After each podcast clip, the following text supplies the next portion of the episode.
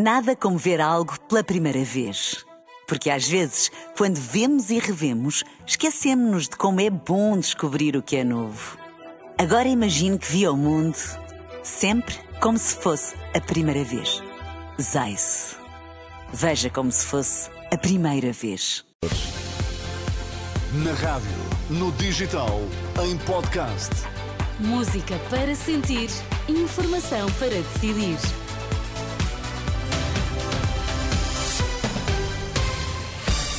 Pedro Queiro, antes da edição da noite, vamos às notícias em destaque.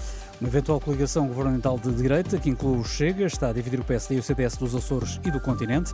Uma boa parte dos agricultores que estavam em protesto já desmobilizaram, outros ainda não. Ainda assim, dizem-se unidos.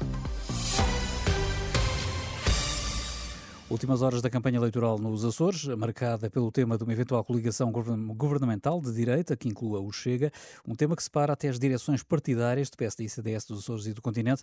É um tema para desenvolver já a seguir na edição da noite. A Comissão Nacional de Eleições considera que a apresentação do programa eleitoral da Iniciativa Liberal às eleições legislativas, marcada para amanhã, está proibida pela lei.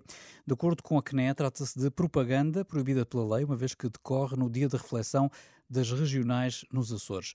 Por seu lado, a Iniciativa Liberal acusa a CNE de tentativa de condicionamento e diz que vai manter a apresentação do programa eleitoral às legislativas para este sábado.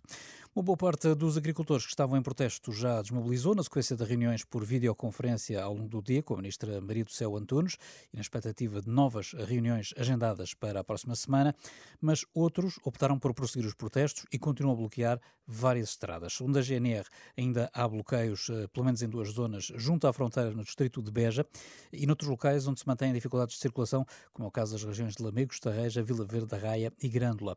Esta diferença de atitudes consoante as regiões é explicada por eh, António Saldanha, o porta-voz do um porta-voz dos agricultores de Évora e de Elvas diz que há agricultores que decidiram dar uma última oportunidade à Ministra da Agricultura, outros já não acreditam em promessas. Então, é assim, cada, cada agricultura é uma voz.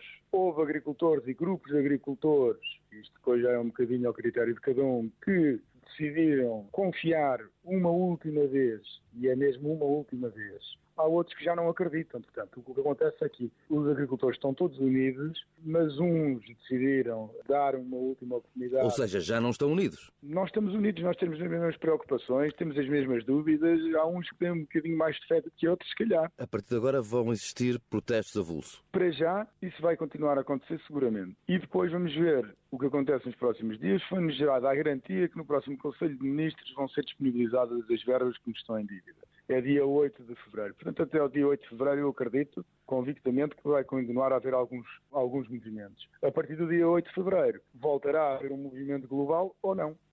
António Saldanha, porta-voz eh, dos agricultores de Évora e Elvas, ouvido pelo jornalista Pedro Mesquita. O Tribunal Administrativo de Lisboa confirma a decisão da Câmara de, da Capital, decidiu proibir a manifestação contra o Islão que foi convocada por grupos ligados à extrema-direita.